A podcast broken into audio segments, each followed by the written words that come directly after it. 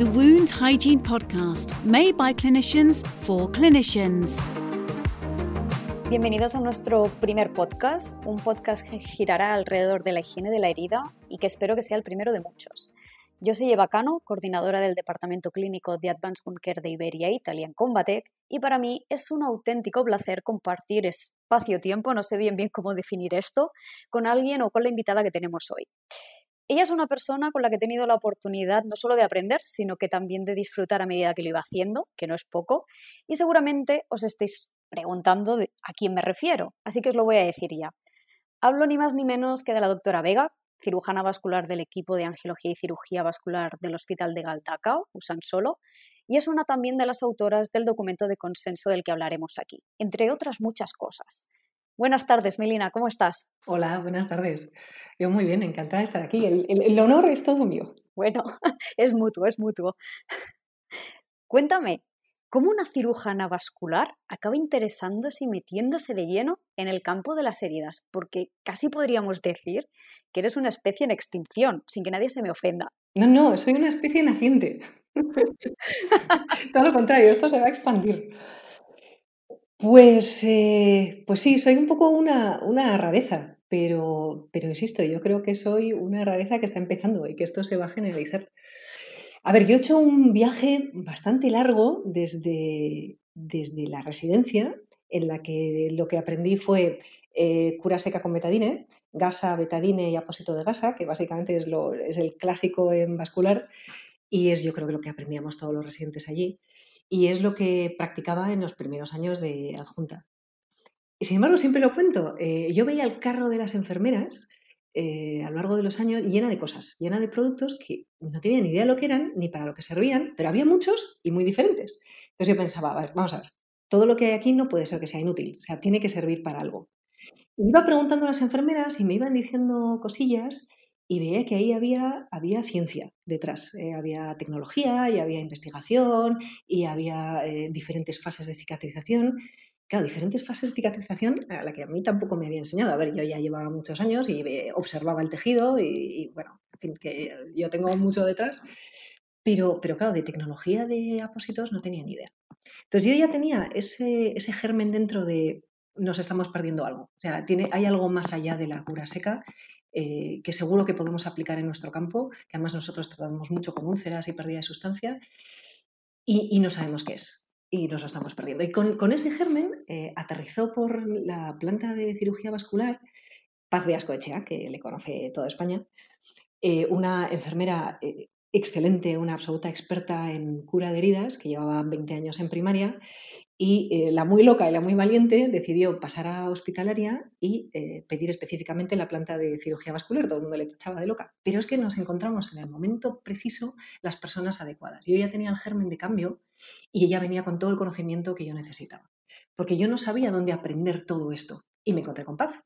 Entonces, Paz me enseñó muchísimo sobre cura de heridas eh, y sobre productos y bueno, yo y el resto de mi equipo, al aterrizar en vascular, le enseñamos la base de vascular, la isquemia, las fases de revascularización, el por qué una cosa o la otra.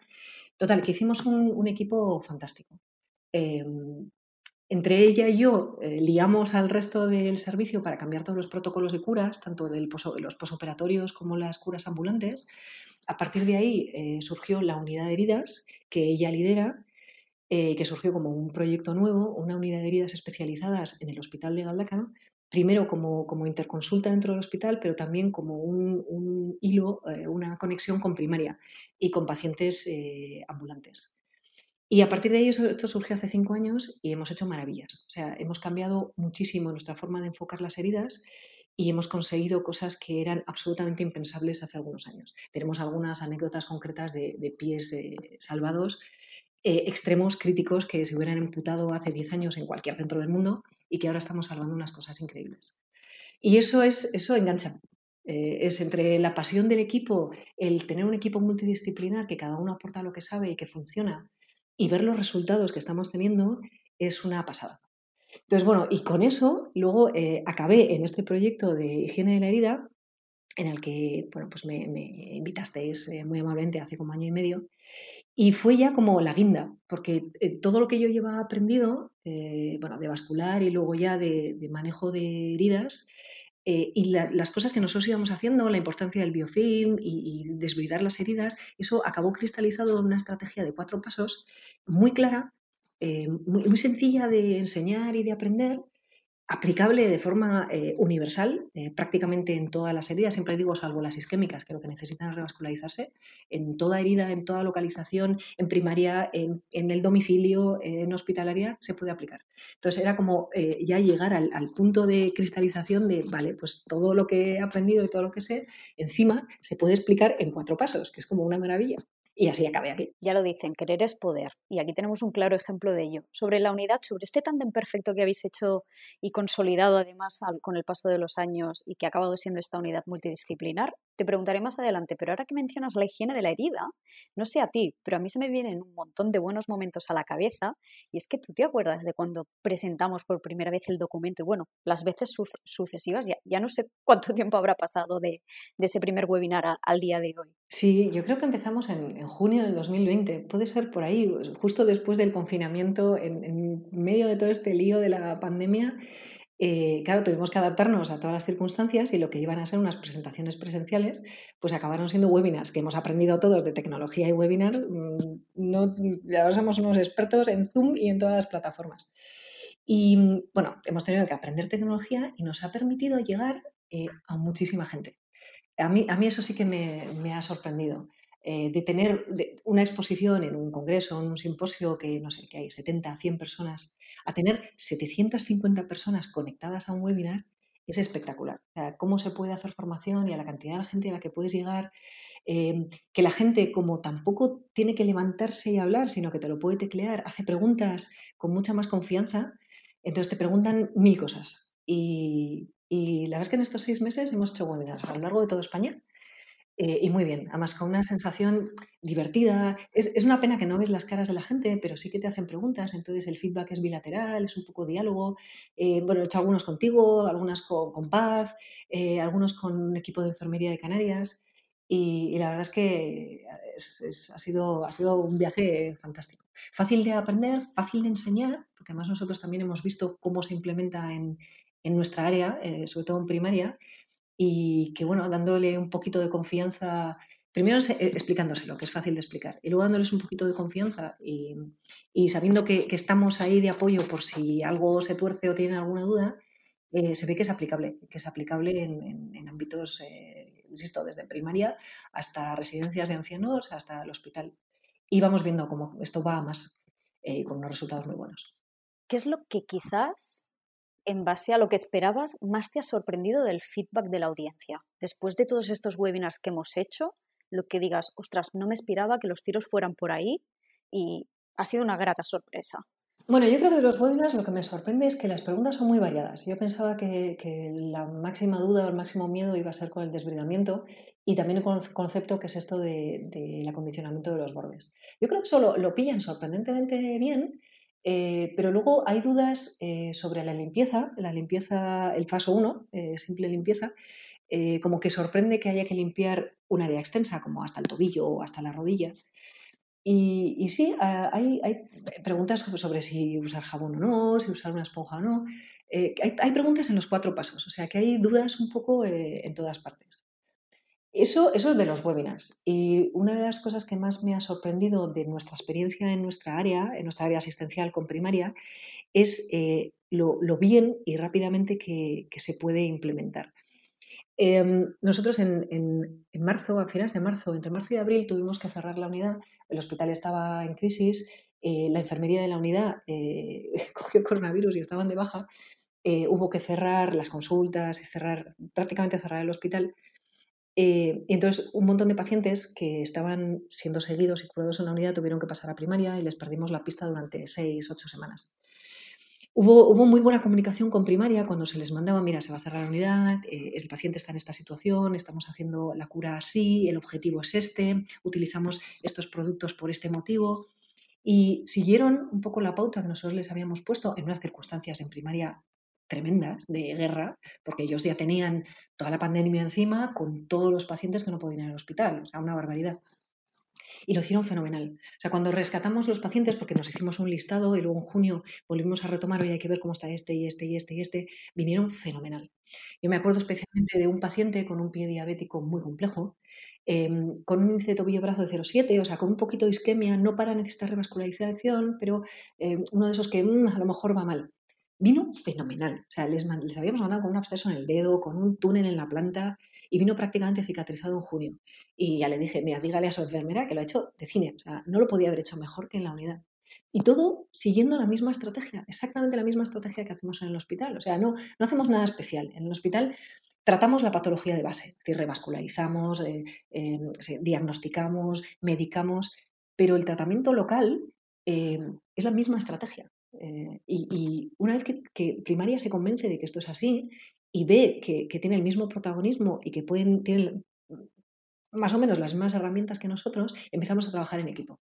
Entonces el paciente tiene que moverse menos, el paciente ve que avanza, eh, la enfermera se siente pues, mucho más eh, superhéroe y, todo va mucho mejor. Entonces me ha sorprendido lo, lo rápidamente, lo bien que se puede implementar con un poquito de comunicación, de confianza, de formación y de todos a Me gusta esto que mencionas porque al final cuando hablamos de trabajo en equipo parece que nos enroquemos en unidades asistenciales de, de un centro, ¿no?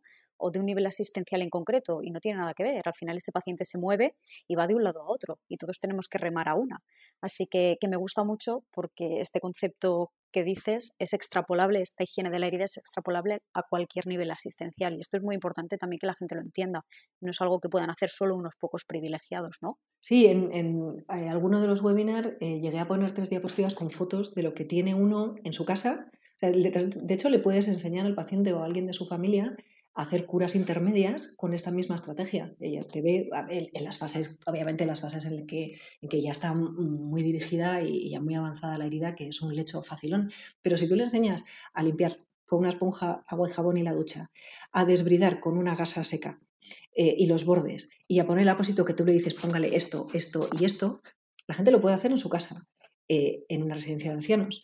Y luego ya en primaria que tienen ya tienen curetas, tienen bisturís, tienen eh, todo un, eh, petitorio de, apósitos para adaptar el apósito a la fase de cicatrización, que no será igual al principio que en el medio que al final. Y luego eh, el hospital que tiene un poquito más, tenemos anestesia, tenemos un quirófano, tenemos más cosas. Pero la, estrategia básica es, es la misma.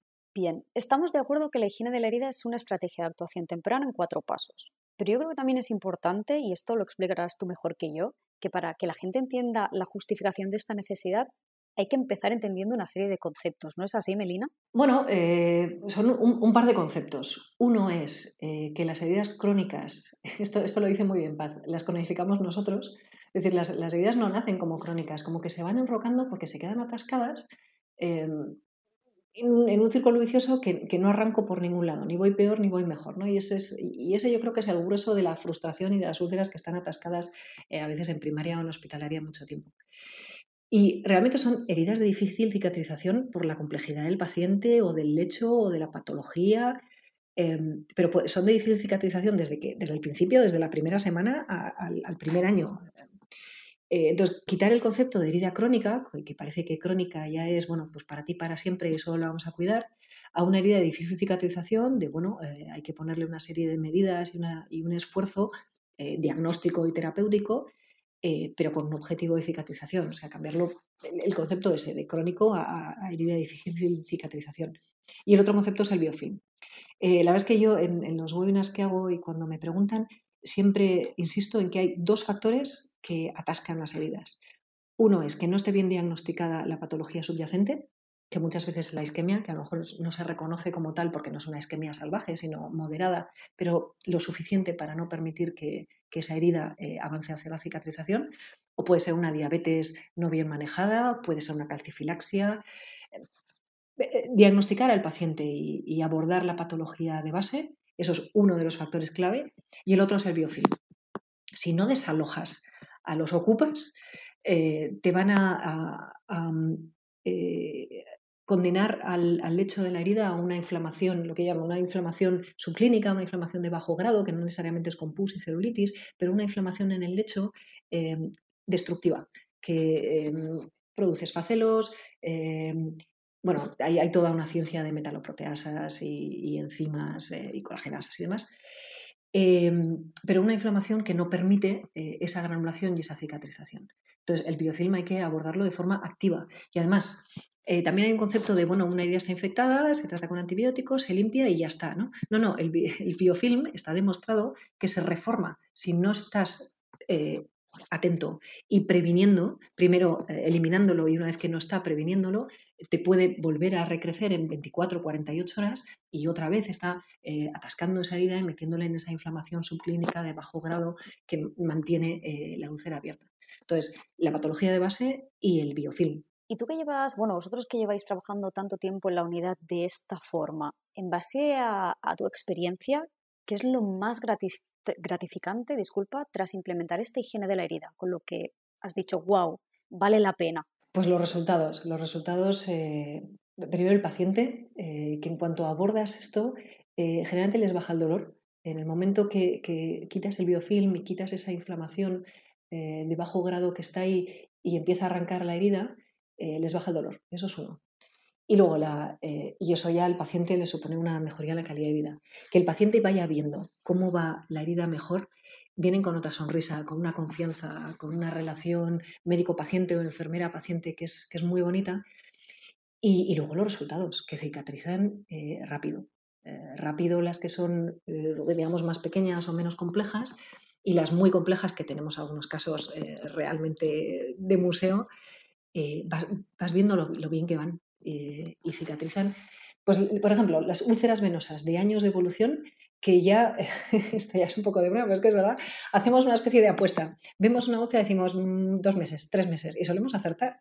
Úlceras de, dos años de evolución que cicatrizan en cuatro meses. Em, pies eh, diabéticos muy complejos que cicatrizan en tres, cuatro meses también es, eh, realmente satisfactorio, es, bastante emocionante verlo y además que lo ves casi de semana en semana avanzar. Es muy bonito. Y última pregunta que te lanzo. Por si alguien no lo terminara de ver claro, la importancia y la necesidad de hacer estos cuatro pasos como son pues esa limpieza que comentabas, el desbridamiento, el acondicionamiento de bordes y la aplicación de ese apósito antibiofilm, ¿cómo le quitarías esa idea de la cabeza? La idea de no hacerlo. La idea de no hacerlo, es decir. ¿Cómo puedes no hacerlo? Hagámoslo. Bueno, yo, creo que lo que. Eh, prácticamente todo el mundo hace los pasos 1 y 4. O sea, todo el mundo hace una limpieza, eh, quizás limpieza del lecho y convencerlas de hacer una limpieza más amplia y quitar los pellejillos de alrededor y, demás.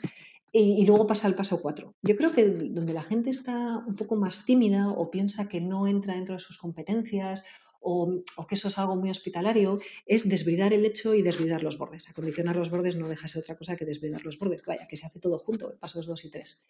Y yo creo que da un poco de miedo, pero sí, sí que me he encontrado enfermeras, sobre todo las que empiezan en la planta, que no, no, eso, eso es algo que hace el, cirujano. Entonces yo les diría, vale, empieza con una gasa, empieza con una gasa seca. Eh, no sé, imagínate que te estás lavando los dientes, ¿no? Tú no haces un enjuague y ya está, sino que eh, te enjuagas, coges un cepillo, te cepillas los dientes, eh, incluso si sangra un poquito una encía, no pasa nada y tampoco te asusta, eh, limpias bien entre la encía y el diente en las coronas y entonces tienes la sensación de que tus dientes están limpios. ¿no? Pues eh, en el hecho de la herida es, es algo parecido. coge una gasa, quita esa película brillante que está ahí, que eso es biofilm naciendo, y ráscalo. ¿Que sangra un poquito? No pasa nada. Eh, aprietas un poquito para desangrar. Fíjate bien que los bordes no haya ese halo amarillento, verdoso, justo, lineal en el borde, que eso es biofilm, que tiene especial querencia por los bordes. Em, quita los pellejillos de alrededor con una gasa. ¿eh? Así no tienes la sensación de que vas a hacer daño y empieza animándote. Primero rascas un poco, luego rasca un poquito más fuerte, un poquito más fuerte, hasta que sangre un pelín. Y la siguiente cura, mira, échale un ojillo. A ver, a ver qué ves. Primero verás que daño no has hecho. Y segundo, a lo mejor ves que mm, está un poquito mejor, ¿vale? Anímate, sigue con, la gasa y vete un poquito más fuerte esta vez, la, siguiente vez. Un poco lo que te, te, permita el paciente. Y luego, cuando ya te has convencido que con la gasa no haces daño y de hecho haces un poquito de bien, eh, cuando tengas una úlcera con un poquito más de ese halo brillante, que ya es una pequeña capita amarillenta, verdosa, más mucosa o más gomosa, pues a lo mejor coge una cureta o un bisturí, no, no, no para cortar, sino para rascar con el, con el bisturí. O con una pinza y vete rascando y quita. Eh, eh, verifica que, que, se levanta esa capita mucosa y a ver qué hay debajo. Ah, y debajo el tejido está más limpio, está mejor. Entonces empieza por partes, quítale el miedo. Empieza con una gasa, pásate a una cureta o a un bisturí rascando un poco y acabarás, acabas convenciéndote. En cuanto haces esos cuatro pasos y ves eh, el efecto, eh, te acabas convenciendo. Pues muchísimas gracias, Melina. Yo no tengo nada más que añadir. Ha sido un placer y espero que volvamos a coincidir pronto. Pues eh, nada, Eva, ya sabes que puedes contar conmigo cuando quieras. Esto es un placer y nada, me ha encantado hablar contigo esta tarde. Pues hasta aquí el podcast de hoy. Espero que os haya sido de agrado y nos vemos en breves. Hasta pronto.